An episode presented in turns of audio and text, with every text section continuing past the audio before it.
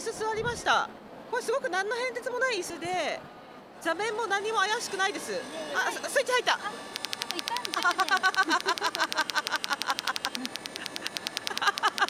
小づかれてます。あそこ。はい。いきますね。失礼します。始まります。なんかかあ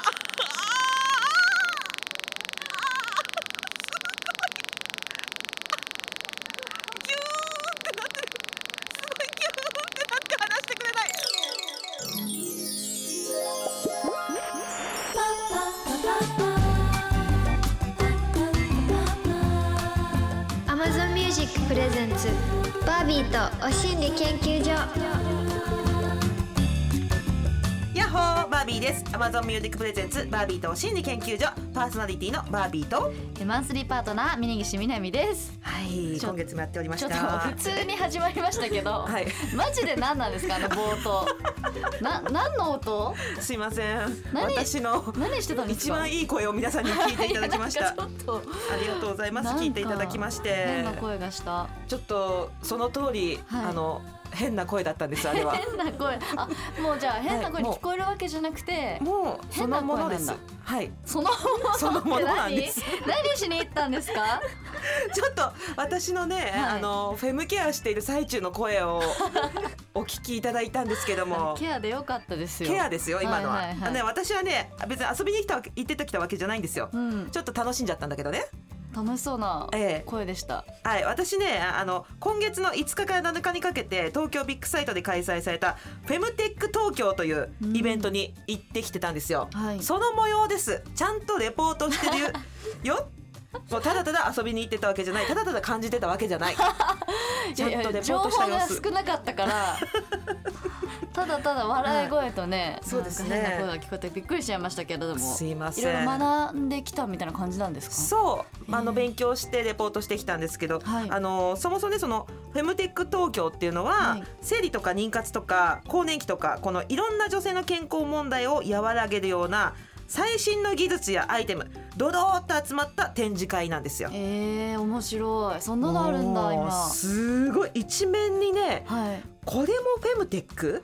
これもフェムケアみたいなへえものすっごいブースがたくさん並んでて、はい。一日いても飽きないなっていうぐらい体験もできるし、はい。勉強になるしトークイベントもやったりとかしててすごい楽しかったですよ。あじゃあなんか本当東京ゲームショーみたいなのあるじゃないですか。よくいろんなゲームが新作発表するみたいなのってことですもんね、そうまさしく。すごい。もうあの女性のみならず男性ももちろんいるんだけどあの先ほど私の声、まあ変な声聞いてもらいましたけど何してたんですか？あれは椅子？あの骨盤底筋をトレーニングできる椅子？っていうのがはい。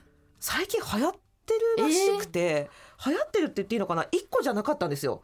何ブースからも出てて、なんていうんですか？そのマッサージ？うん、のトレーニング心地的には、は痛いとかじゃなくて結構気持ちいいものなんですか、千差万別ございました。やっぱりね。ああいろんな椅子によって、はい。まあ私の膣も敏感に反応しておりましたので 柔らかいものもあるし、がっつし鍛えてくれるぞっていう期待感のあるビリビリさはいはいはい。もあれこれ肛門がすごく整うぞみたいな。肛門が整うって初めて言ったんだけど今。っ 初めて聞く日本語。っていう感じで。とにかくもうねそれが楽しすぎて、はい。スタッフさんみんなで変わる変わるはい。座って「キャー!」とか言ってそれをみんな見て笑うみたいな。えちょっと待ってください。椅子、い、ろいろ座って帰ってきましたもしや。はいもちろん。それだけ？ちょっと椅子待って。だけ座ってきました？いやいやいやいや。楽しすぎて。そんなになんかフェムテックフェムケアの上積みだけをポップに切り取って やるみたいなことではないんです今回。ちゃんとねよかったなんていうかあのー今知りたい最先端のフェムテックとかはい。いろいろやってきましたから。あびっくりした。危なー。あー。キャッキャキャッキャして帰ってきたかと思っちゃいました。ああちょっと私今回あのフェムテック東京行ってきてまあ毎回ねなんかこういうアイテム使ったら生理が楽しくなるかもみたいなこと言ってるけど、うん。本気で次の生理楽しみ試したいっていうような商品とかがいろいろ出てきてるんで、ちょっと紹介したいなとはい。思います。お願いします。はいそれでは今夜も Amazon Music Presents バービーとお心理研究所最後までお付き合いください。Amazon Music Presents バービーとお心理研究所。バービーとマンスリーパートナーそしてリスナーの皆さんは研究員。いろんな経験からたどり着いた心理をシェアして気持ちよくご機嫌に生きていこうというお心理トークプログラム。毎週火曜日10時には Amazon Music 限定でさらにディープなはみ出しトークのポッドキャスト配信中。え日本初使い捨て国産月経ディスク、えー、モララさんに来ましたよ。モララジャパン。こんにちは。この間もうすでにお会いしてるんですけども2度目まして。ちょっと早速えー、っとモララジャパンさんのこの月経ディスクは国産は初めて。初めてです。やった。まあ待ってましたよ。もう本当大歓迎したんだからこれ。なんか私この間お会いした時に言ってたのがほぼ茶こし？茶こし。確かにそうですね。形はほぼ茶こしなんですよ。でこの茶こしの腰の部分がちょっと音聞こえるかな。ちょっとこういううっすらとカサッとしつつもでも手触りはあのーなんていうかなココンドームに近いような薄さと柔らかさはありますね。はい。コンドームとはちょっと全然違うけどでもこの薄いフィルムだけで漏れないんです漏れないです。これぐーっと伸ばしてもらうとむちゃくちゃ伸びるんですよもう穴開けるぐらいの気持ちで伸ばしてもらってもっと茶こしの腰の部分をはい。ぐっともっと伸親指入れて伸ばす、あーらららら怖い怖い怖い怖い怖い怖い怖い。伸びるえ？すごい。破れない。そうなんです。え？結構私爪鋭いけどそれでも破れてない。すごいですね。薄いけど耐久性バッチリです。何でできてるんですかこれ？これ医療用のはポリエチレンっていうフィルムです。あそうなんだ。はい。でこの茶こしの輪っかになってる部分は？そうですね。樹脂なのでゴムアレルギーの方も使えます。あ。ーそうですか、はい。あのー私がこの月経ディスクに感動しているところはできることがたくさんあるんですよね。これつけてると、あります。プール OK はい。プールと運動もちろん、えー、とセックスもできる。はい。温泉も入れます。温泉も入れる、はい。だからタンポンとかみたいにお股からペローンって出てる糸が恥ずかしいとかそういうこと全くなくて、うんうん。入れるところがそもそも違うから感覚も無痛なんですよね。そうです。もう違和感がなくて忘れちゃうぐらいいいです。タンポンとかって結局こう膣の入り口よりちょっと奥ぐらいとかになっちゃうけど、月経ディスクだとそのもっと奥にはめるからそうです感覚がほとんどないですよね。はいもう子宮の入り口すぐのところで受け止めてくれるのではあはあはあなので外に匂いとかも出てこないですし蒸れたりかぶれたりもないですし。えどれぐらいつけていいんですか連続？12時間。やだ12 時間、はい。12時間ってほぼ半日よね。そうです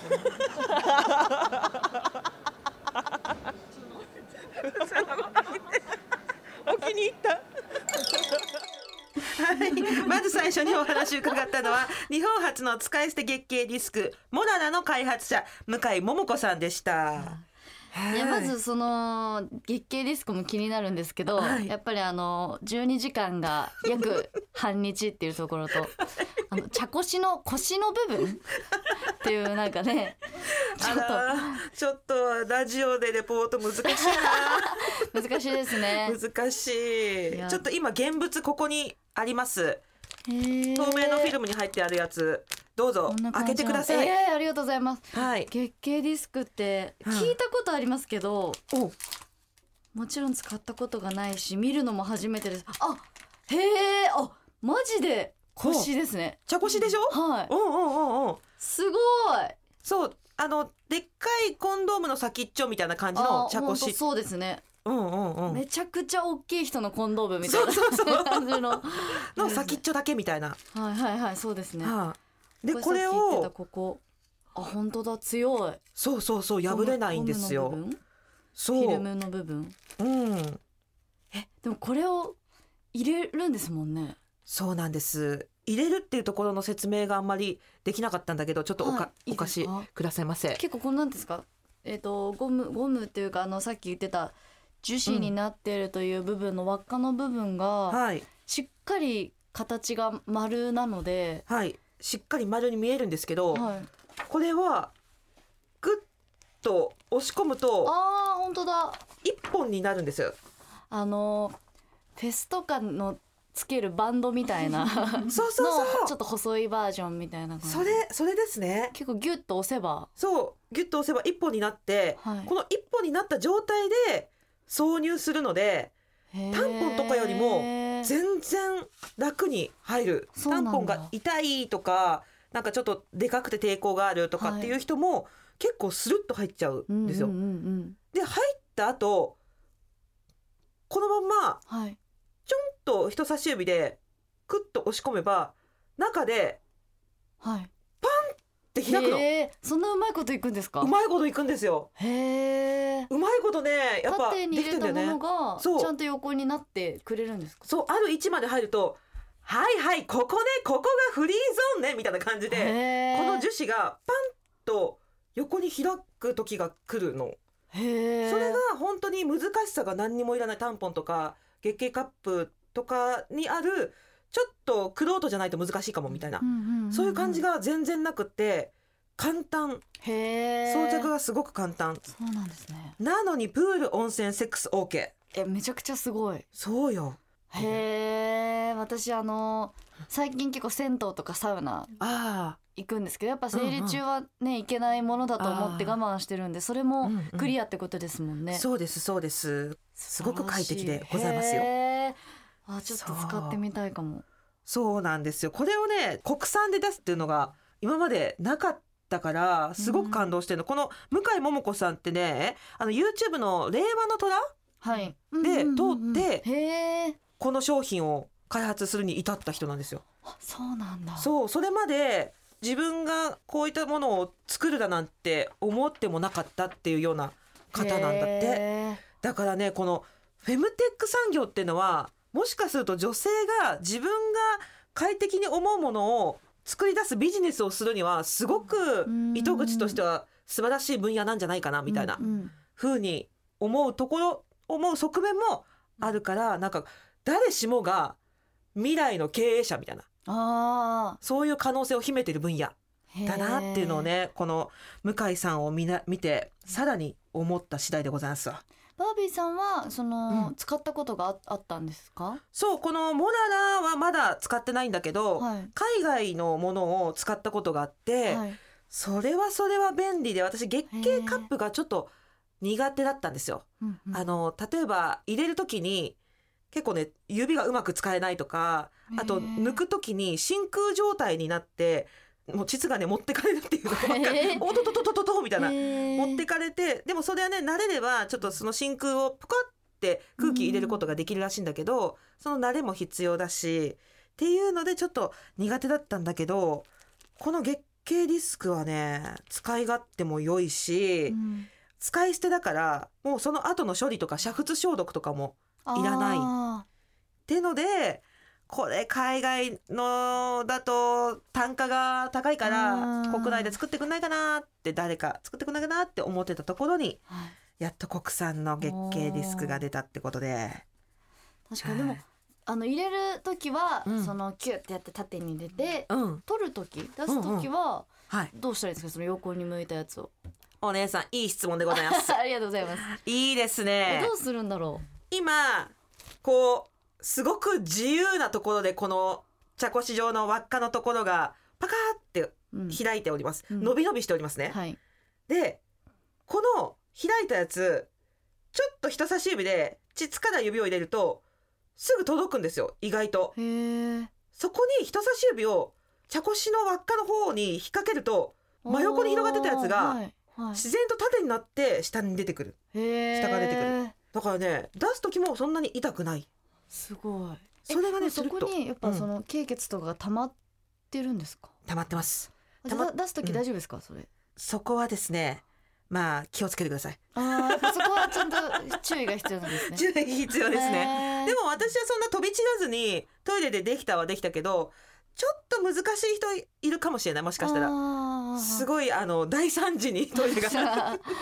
なる人ももしかするといるかもしれないけどじゃあ最初はちょっと汚してもいいところで外すうんうん。練習も兼ねてやった方が安心ですかね？そう。ですね。自宅とかお風呂場とか。はいはいはいはい、うんただトイレでもスムーズに出せたりいろいろとやれる技があるのではい。それはみ出しの方でご紹介しようかなと。ぜひはい、お願いします。思っております、えー、こんなものが便利ですね。いや本当よえバービーさん的にはこれ結構なんていうんですか、その広まっていくと思いますか？これがスタンダードになっていきますかね？またこれいい質問でございます。あありがとうございます。どうなんだろう？私が2年前に聞いた資料によると、タンポンを使っている人が本当に3%ぐらい。あ少ない。本当にタンポンってハードルが高くらしくて、やっぱり膣の中に何かを入れるっていう行為が、うん。ハードルまだ日本人女性は高いらしい。うんうんうんうん。だから今タッポとか月経カップとか月経ディスクとか出てるけどまだまだ心理的なハードルが高くって、はい使ってない人が多いみたいだけど、うんこの12年はいでものすっごいフェムケアフェムテックって話聞くようになったし抵抗感も薄らいでってる人が増えてきてるんじゃないかなと思うからちょっと試す人も前よりは増えたんじゃないかなっていう。んんんでも抵抗感がある人が多分ね30代以上なんだよね。あー。20代の人って20代より下の人ってあんまり抵抗感がないように感じてるの、私の実感では。だから世代が変われば変わるほどいろんな選択肢を使う人は増えていくんじゃないかなっていうふうに思うんだけど、やっぱりそのうんこういうものがなかった時代を長く生きてる人ほどやっぱりなんかねそれが普通だったしうんうん新しい世代の方が確かに気軽に試しやすさはあるのかもしれないですね。そうよねやってみたい。アイドルとかだからすごいなと思うよあんなにさうんうん歌って踊って激しくねはい。やってしかもあのパンチダが込みのものもあるじゃないですか。パンチまあそうですねまあ店パン店パンでも含めてはい。うん、だから確かに。すごいヒヤヒヤしながうんらうん。踊ってた子もいるんじゃないのかなって。そうですね。うん。水着グラビアの時とかはタンポンで対応して、うんうんうんうんまあステージの時とかはナプキンだとやっぱり蒸れるし、ちょっとそのねあの羽とかあると大丈夫？スパッツからとか ね。ちょっとやっぱ気に今だから言えますけど、あるので、うんうんうん確かにそういう仕事の子にもいいですね。うん。ねこういうのをなんかいろいろと皆さん使っていってくれたらなっていうそういう人たちがねこうドキドキしながら仕事をする人が減っていったらいいですよね。そうですね。うん、ああいいですね。ぜひあの後輩に会うことがあったら 劇場に差し入れがてら確かにいいですね。しかもなんかこのうんパッケージとか、このビジュアルとかもこういう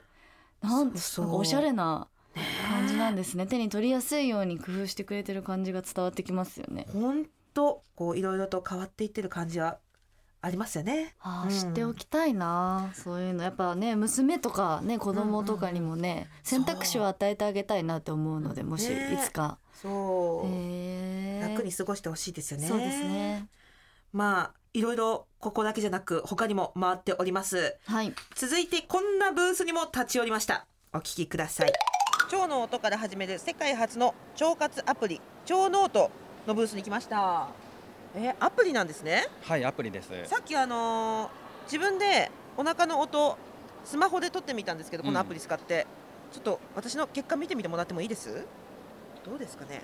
そうですね。あの、うん。音はしっかり取れているみたいなので、おそらく腸はしっかり動いているうんうんうん。なと思います。昨日きのこ鍋食べたんでねあ。もうもう3回ぐらい出てるんですようんじゃあしっかり出てるかもしれないですね。出てます。ね、はい。すごいしっかりと出てます、うんただ、えっと、お通じの方がちょっと調子が悪いところもどうもあるみたいでおそらくそのお通じ、まあ、出る回数もなんですけど例えば張りがあるとか、はい。あとはその残便感があるとかそういう息みがちょっと痛痛かったりとかってそういうあたりで少し点数が下がってるかなっていうところですかね。えー私超 S ランクです。そうですね。素晴らしい腸だと思います。ありがとうございます、は超嬉しいです。ありがとうございます。ありがとうございます。すごいあの、ねランクが高いところで絶好調の腸って書いてたりするので。あやっぱこの腸ノートさんも腸遊びするんですね。そうですね。腸が不調だったら不調って書いてあったりします。ああ腸だけに。腸だけに。ゆるい。ゆる確かいの腸ノートからもダジャレじゃダジャレですよね。腸ノートそかけてるんですよう、ね。そうそうそう。そうなんですよ。面白い。このねあの今お話ししてくださったのはサントリーグローバルイノベーションセンターのブースで出会った腸ノートこのアプリの開発に携わった研究者の金川則正さんうんもうね私と多分同年代なんだけど、うん。はい。めちゃめちゃツヤツヤでお肌がうん。若々しくってやっぱなんでそんな若いんですかみたいな聞いたらやっぱ腸をね気にされてるっていうことだったんでもう説得力が半端なかったうん。スマホあるじゃない、はいスマホをおへその6センチ脇に当てて実際に自分の腸の音を測るんですよはい。そしたら自分の健康状態がわかるっていうもので。サントリーさん独自の AI が腸の音を分析してくれるんですってうんうん。ちょっと腸の音あんま気にしたことないな。聞きたい？私のえ？でもバービーさんいいんですもんね。私はいいよ。あのこう見えてこんなにがたいのいい人がって思うかもしれないけど ちょっと緩めなんですよずっと。あ、へえ、あ、そうなんですね。うん、でそこら辺を改善したいなっていうようなことがやっぱりね、うんうんうんあのアプリも出たんだけど。あの今日の腸の音え、ちょ聞いてみたい。みんなに聞いてほしいえ？お願いします。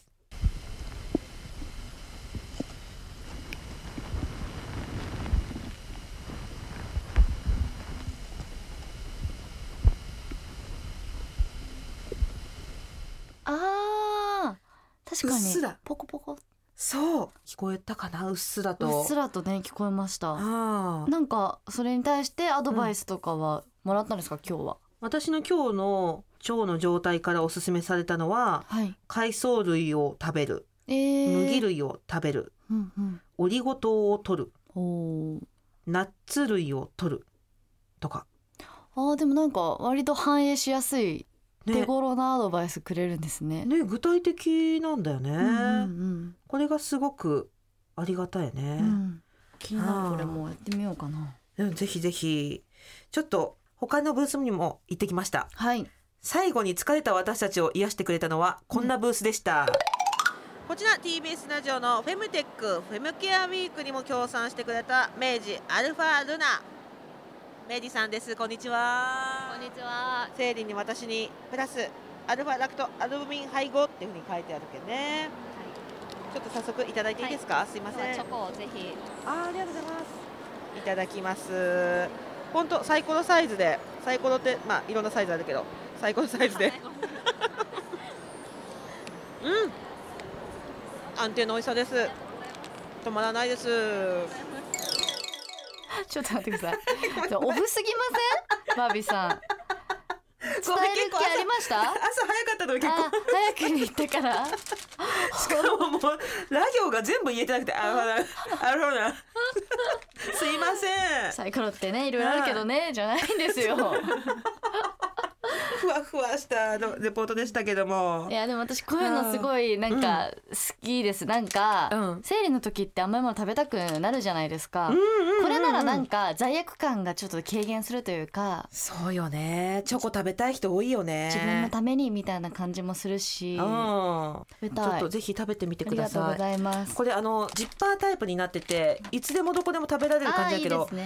今見てみて。ん？そこピッて切ったでしょ？はい切ったらはいそこの文字え「生理」という文字がはい。ちょっと分かんなくなるのあ本当だ。すごい。だから生理にまつわるものだよっていうのを気にせずオフィスにポンと置けるなるほど。ご配慮でございますすごい。わすごい配慮。いただきます。あこれ溶けづらいタイプのやつですね。この周りが。そうそうんうんううんうん美味しい。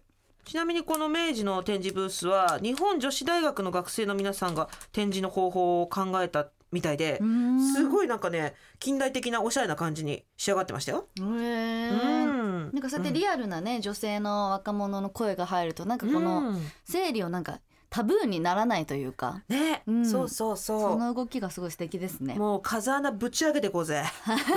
急に人格変わった。毎週火曜夜10時に Amazon Music だけで独占配信しているバービーとはみ出しお心理研究所も皆さん聞いてくれてますか？これまでいろんなパートナーに来ていただきました。大島ゆかりさんめぐみさんから始まって青山テルマさん土屋アンナさんとか大久保佳代子さんベッキーさんとか前田敦子さんもポッドキャストだけのトーク。時には難しい問題の答えがバチッと出ちゃったりしてます。ちょっと聞いてもらいましょうか、昨年5月めぐみさんとお送りした回から。まあ結婚祝いで私がね一番こう最近これがいいなと収まってんのは、うん。汁わん味噌汁わん。あワンお椀。しかもなんかご飯だとなんかこう自分たちのが持ってたりとかもするけど味噌汁わんって結構おざなりになりがちじゃないですか。わかるすごい。ささって買うから。うん。だけどこだわった可愛いのって世の中にいっぱいあるからそれをまああの2人とか。値段もねだからそんな高くないし。